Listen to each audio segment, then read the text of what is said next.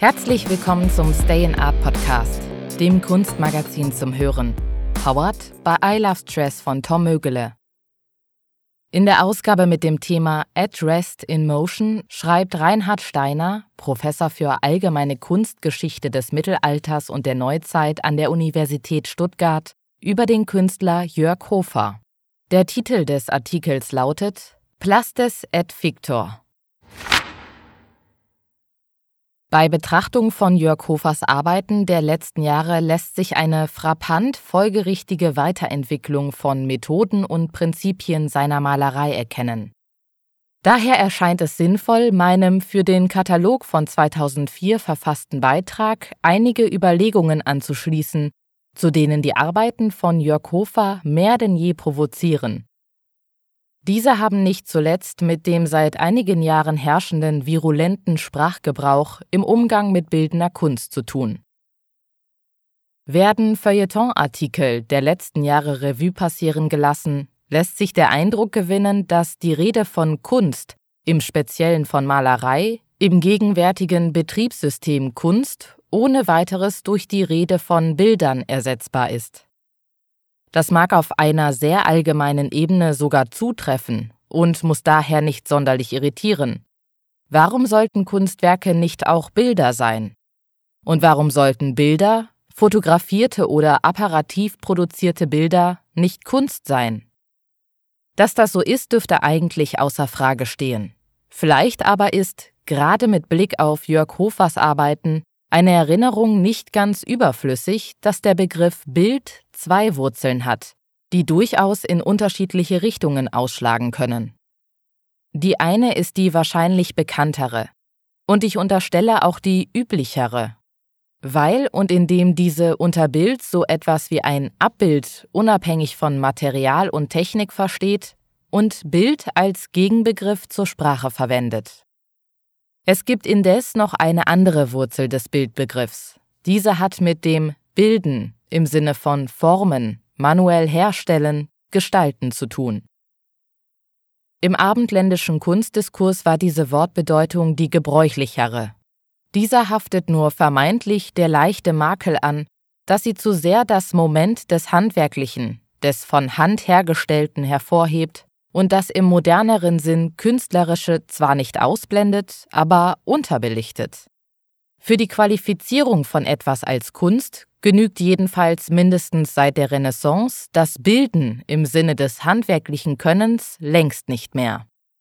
Um Kunst zu sein, bedarf es eines Surplus, eines Überschusses, einer eigenen Idee.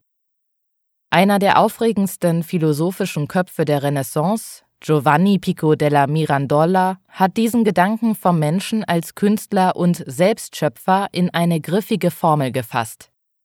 Plastes et fictor, sui ipsius, der Bildner und Erfinder seiner selbst.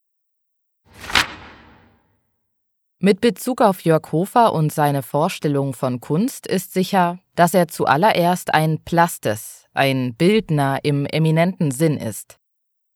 Seine Bilder, wenn sie vorläufig einmal so genannt werden, sind buchstäblich und unwiderlegbar gebildet, geformt, modelliert und nur scheinbar flach.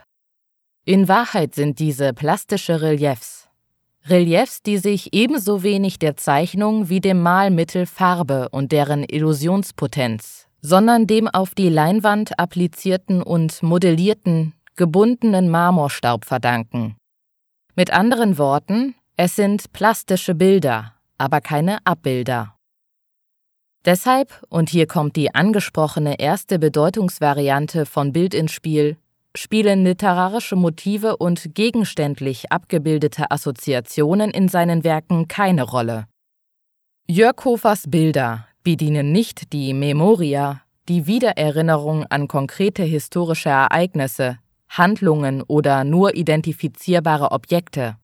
Sie erzählen, auch so eine modische Formel, keine Geschichten. Seine Bilder sind, wenn man so will, selbst ereignishaft. Aber ich greife vor. Aber ich greife vor. Weil seine Bilder nicht abbildhaft sind, weder im Sinne des Historienbildes, des Stilllebens noch der Landschaft, und dies nicht einmal im Modus der Abstraktion, entziehen diese sich den herkömmlichen Beschreibungskategorien. Die dennoch manchen Werken zugedachten Bildtitel dienen deshalb nicht der Gegenstandsbezeichnung. Diese sind allenfalls als Anspielung auf die Inspiration des Künstlers zu verstehen. Es kann sogar noch weiter gegangen werden. Hofers Bilder sind nicht nur nicht abbildhaft, diese verweigern durch deren Entstehungsbedingungen und materielle Dimensionalität als Relief die eindeutige Zuordnung zu einer singulären künstlerischen Klasse wie der Malerei. Diese sind nicht nur materiell sowie technisch mehr, sondern auch ideell. Jörg Hofer ist nicht nur Plastis, sondern auch Fictor. Von der lateinischen Wortbedeutung her steht Victor ursprünglich für Bildner im Sinne von Bildhauer, aber auch Erdichter und Schöpfer.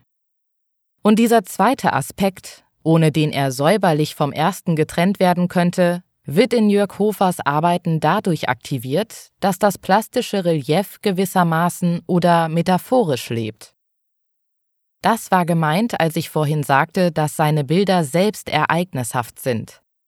Alle Arbeiten oder Bildwerke, bereits von den frühesten an, sind von mehr oder weniger heftigen, teilweise aggressiven, teils zarteren gestischen Spuren gezeichnet. Diese sind überlagert, wiederum vor allem in den älteren Bildern der 80er Jahre, von expressiven Farbflecken und dynamischen Farbbahnen. Von expressiven Farbflecken und dynamischen Farbbahnen. Mit den Jahren hat Hofer sich zunehmend von dieser gestischen Malerei distanziert, in der Hand- und Fingerspuren deutlich sichtbar sind. Die Arbeiten werden chromatisch homogener, ruhiger, die grafischen Zeichen wirken mehr und mehr beinahe zufällig und unpersönlich. Die gesamte Fläche, je mehr aus ihr alle Elemente und Zeichen äußerer und innerer Wirklichkeit verschwinden, gewinnt an kontemplativer Dimension.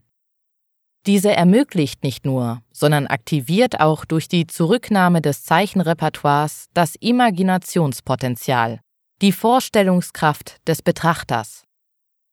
Dieser Prozess ist alles andere als beliebig oder bloßer Zufall. An den jüngsten, wandartig großen und fast farblosen, nicht eigentlich weißen Bildern lässt sich beispielhaft beobachten, wie und in welche Richtung die Vorstellungskraft gelenkt wird. Je weniger diese Bilderwände eine irgendwie geartete konventionelle Lesbarkeit evozieren oder erlauben, desto mehr eröffnen diese einen Anschauungsraum, in dem nur noch die reine, spirituelle Evidenz der bildnerischen Chiffren und Formengegebenheiten selbst erscheint und erfahrbar wird. Vermutlich gilt das in gewisser Weise für jede gute Malerei oder für jede echte Kunst, Dabei kann an J.A. McNeill Whistlers Unterscheidung von Painting und Picture erinnert werden. Und weil das so ist, riskiere ich es, abschließend eine Passage aus dem Journal von Eugène Delacroix zu zitieren, die meines Erachtens auf die Werke von Jörg Hofer zutrifft. Da heißt es wie folgt Die Entzückung, die ein Gemälde erregt, ist eine Entzückung, die vollkommen verschieden ist von der, die ein literarisches Werk erregt. Es gibt eine Art von Gefühlsbewegung, die nur der Malerei angehört.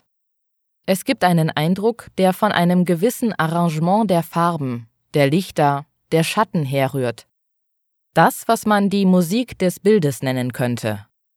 Bevor du überhaupt weißt, was ein Bild darstellt, wirst du dich doch nicht selten schon von einem magischen Akkord ergriffen fühlen. Wie eine mächtige Zauberin nimmt dich die Malerei auf ihre Flügel und trägt dich davon. Sie fügt dem, was das Naturschauspiel ausmacht, jenes besondere Element hinzu, das wahrmacht und auswählt, die Seele des Künstlers, seinen besonderen Stil. Das Stayinart Bookesin ist im Handel erhältlich oder unter www.stayinart.com bestellbar. Wenn ihr es regelmäßig hören möchtet, abonniert unseren Podcast, der mit freundlicher Unterstützung von I Love Stress von Tom Mögele kostenlos zur Verfügung gestellt werden kann. Ich verabschiede mich von euch, während ich mich nochmals in die großformatig abgebildeten Werke von Jörg Hofer vertiefe. Das war der Stay in Art Podcast, das Kunstmagazin zum Hören. der mit freundlicher Unterstützung von I Love Stress von Tom Mögele kostenlos zur Verfügung gestellt werden kann.